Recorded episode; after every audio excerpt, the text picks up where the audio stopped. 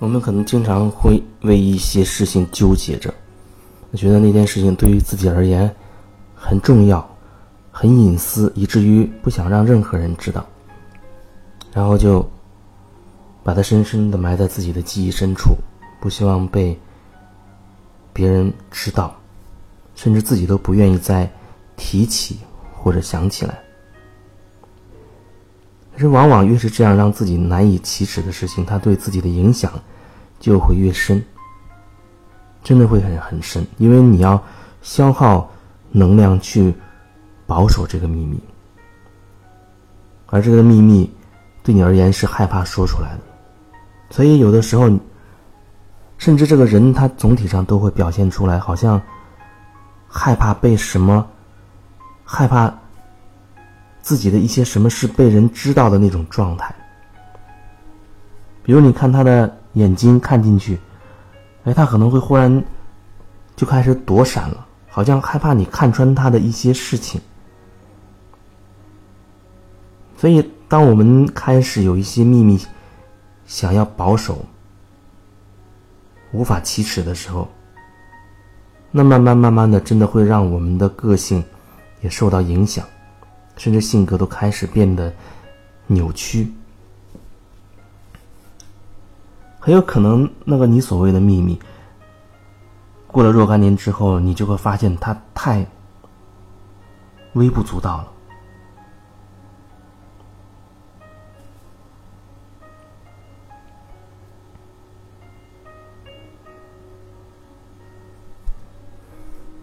有一个朋友，他自己。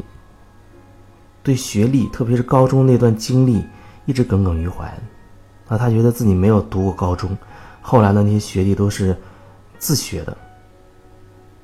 然后因为找工作或者要填很多这种表格，都会填到个人的简历，都会涉及到这一部分。他特别的纠结，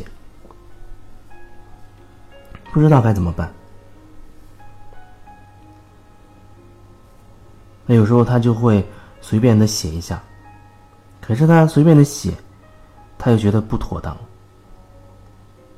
他随便的写，他会很纠结，他觉得他这样违背自己内心的这种感受。他内心是觉得这件事情既然已经是那样发生了，没有读过高中，那万一需要填的话，我就填实际的情况就好了。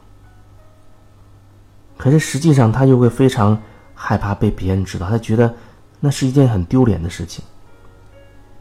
你看，他首先给自己下了一个这样的定义：没有念过高中是一个很丢脸的事情。他有这样的一个信念在，这个信念就会限制他。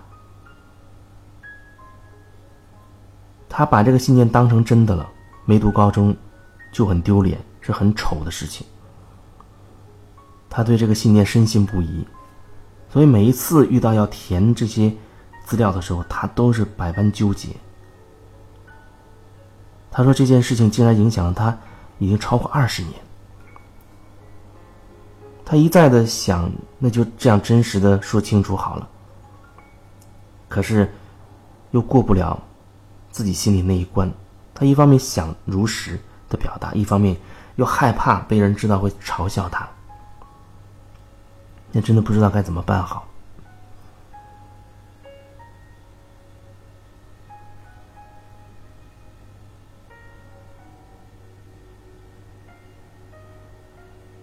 事情只能重新回到自己的心里，看自己的感受。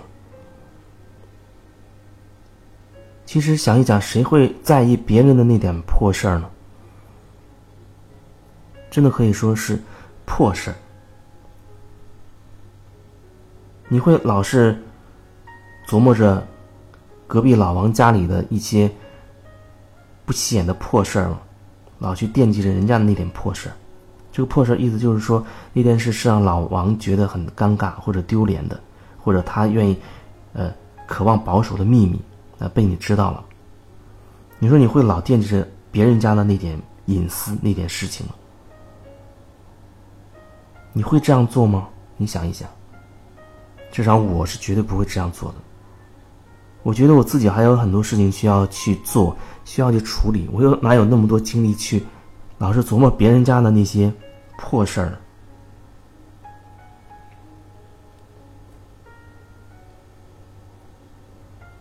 我想绝大多数人都是这样，每个人都有自己一大摊子的事儿要去处理，哪有那些闲工夫天天琢磨别人家的那点破事儿？我记得有一次上一个内在的一个成长的课程，大概有十几个，将近二十个人吧在上。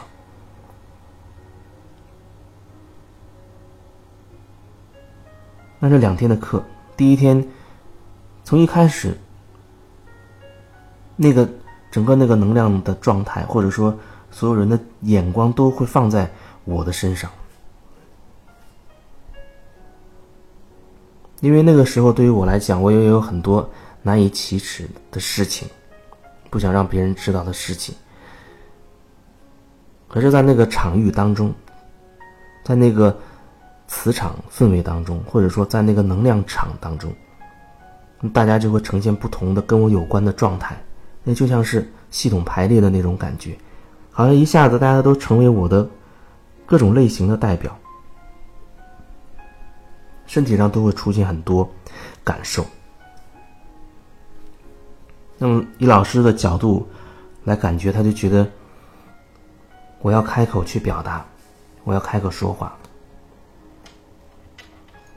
可是不知道为什么，我就是没有办法去说什么。尽管大家针对我花了好长时间，整整一上午，再加上下午几乎是一下午的时间了，直到下午快下课的时候，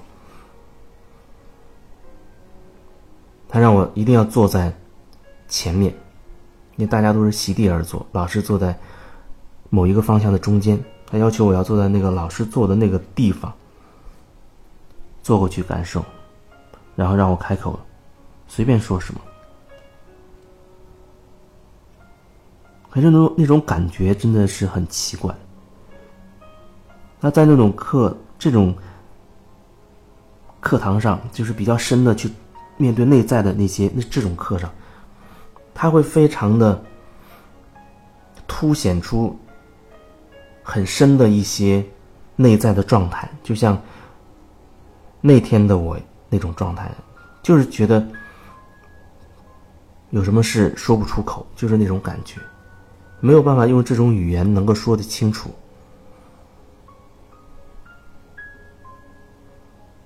憋了很久很久，然后我终于开始说话了，我忘记从什么开头的了。总是先张嘴去表达了，从开始说，然后就忽然慢慢慢慢的，哎，好像就开始能够说起来了。就是一张嘴之后，能量开始流动的时候，就像找到很小的一个缺口一样。那后面就越说越自然了，我就会感觉自己在不停的说，不停的说。那天说了很多，曾经以为是。好像对自己影响多大了，害怕被别人知道的那些事儿。那其实真的就是在别人眼里，那就是一堆破事儿。那可能我会憋两个小时都不敢讲，那大家都很很期待这样等待着我，就开口，以为是多么天大的事情。可是当我告诉他们说，很小的时候有一次晚上睡觉，因为想大便。但是又不敢叫醒外婆，忍着，到最后没忍住拉到裤子里了，然后觉得特别的丢人，我就站在那个那时候在东北是睡的是炕，我就站在那炕的旁边不知所措，一手拎着裤子，那裤子里一兜就是那裤子里兜着憋不住拉出来的屎。那觉得太尴尬了，真的是很丢人。那时候还很小，还没有上学，就是这样的一件事情，憋了两个多小时才开口，才可以启齿去讲。那讲完，大家都笑了。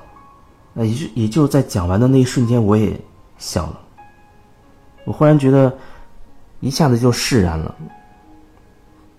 之前从来没有说很用心的重新去感受这件事情。可是当我把它讲出来，我才发现，哦，原来就是这么大一点事情，就是这么大一点点事情，我却可以把它憋那么多年。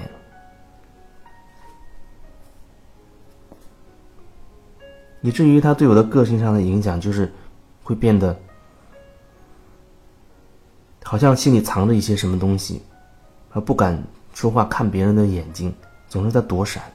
他会有好多好多的影响，那个性当中也会有一些自责的部分，自卑、自责。虽然这样说看起来是一些总结性的，或者像贴标签一样。当然还有很多很多东西。我想要表达的意思就是说，你可以好好的重新的审视一下，去感受一下你认为的、你认定的那些难以启齿的事情。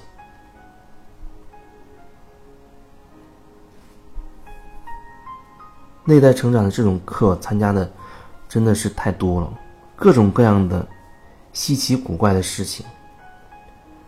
人世间所有的那种各种可能性的事情，基本上都听到了，都看到了，发生在不同的人身上，那是活生生的事情。你能想象得到的，你想象不到的，我觉得我都体验到了。以至于有的时候，大家在总结的时候会觉得，这人世间其实就那，就那几件事情。就那几件事情，我们认为难以接受、难以启齿的那些破事儿，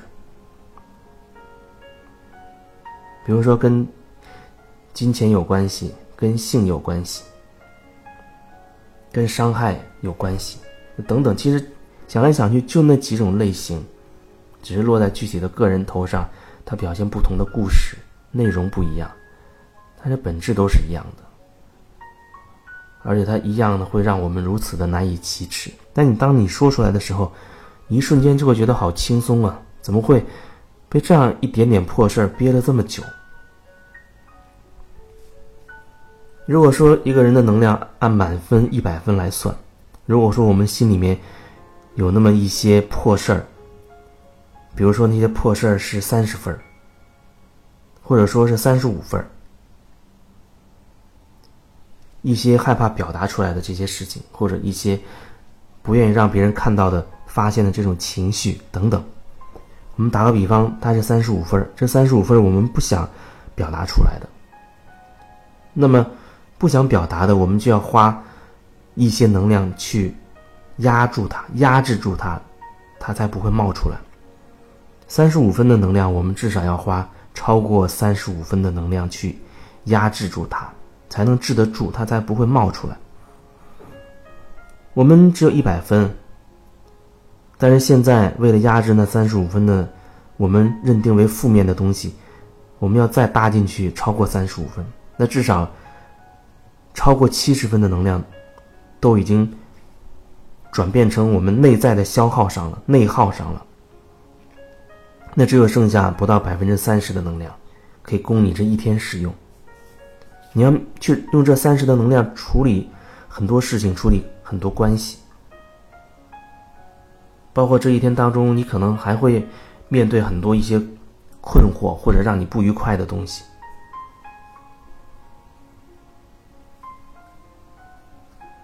也许等到晚上你很疲惫的回家的时候，那真的已经完全超负荷了。我们是用这种方式不断的。自己压抑、自我压抑下来的。那么，生活当中我们还会不断的在吸收一些我们不愿意面对的东西，那就会继续的压制下去。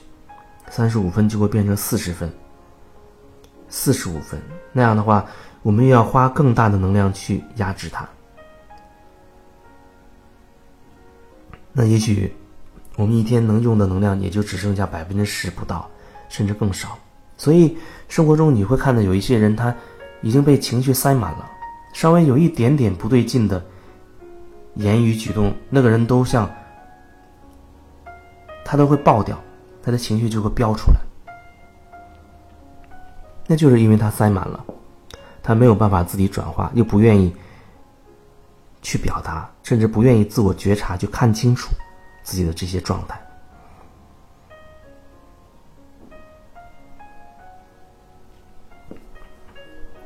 那有时候我们想要去表达情绪，因为情绪积累太多了，可能真的需要一种很极致的方式去吼出来，去尖叫，去大喊，去呐喊，去不断的摔东西、砸东西、打。但恐怕在日常的我们的生活当中，又很少有这样的机会、这样的场合让你做这些事情。即便是有，你恐怕又会害怕去面对，不敢表达出来。所以那就变得困难重重了。其实把这一部分释放掉之后，我们会一下子觉得轻松好多，拿回来好多能量。这就是一种非常快速的自我成长。所以为什么我最近会非常的推荐说，你可以到我现在在的这个海边的这个园子里面做这种体验式的生活。个案也好，或者你只是小小住几天感受一下也好，你可以在森林中散步，去拥抱一棵树，去抚摸小草，去全神贯注的听鸟叫，各种鸟在叫。你可以夜深人静的时候去海边，拼命的去尖叫，去吼叫，把你的愤怒吼出来，你的声音瞬间就会被大海的熊。那叫波澜壮阔，完全吸收掉的。你不用担心会被任何人听到，因为那是一种很好的一种宣泄的方式。那那是城市当中不具备的条件，天然就存在的条件。那只是今天顺道说到这儿，再提一下。我们是怎么样压抑自己的？所以有机会一定要花一点时间，好好的去和自己单独的相处，静静的和自己在一起，好好的感受那些心里到底有哪些东西，让自己不愿意想起、不愿意面对、难以启齿等等的，认为自己有那样黑暗的一部分，哪怕是一个念头，哪怕那件事可能不是你亲自参与的，只是你有那样的想法，你都会。强烈的批判自己，好好的去感受它，好好的去感受它。你想要做回自己，想要让自己完整起来，甚至有人想要解脱，想要扬升等等。你如果没有办法做做回自己，没有办法成为那个完整的自己的话，完整意思就是说，你要接纳你曾经定义的光明。也要接纳你曾经定义的黑暗。你要接纳你定义过的天堂和你定义过的地狱。你要接纳这全部的存在，你才能够回家，你才是完整的。那就是基督意识，那就是道，那就是爱。那我要。说明的，这个爱它没有对立面，可能会跟我们平时了解的那个爱又不一样。平时了解有一些教派，他会把爱有所定义，它会变成有条件的爱。但我说这个爱是无条件的，含容一切万有的，它没有对立面，爱没有对立面。有人说爱反义词是恨，但我说的。我刚刚表达的这个爱，它没有对立面，它是无条件，完全无条件，无条件才是最重要的。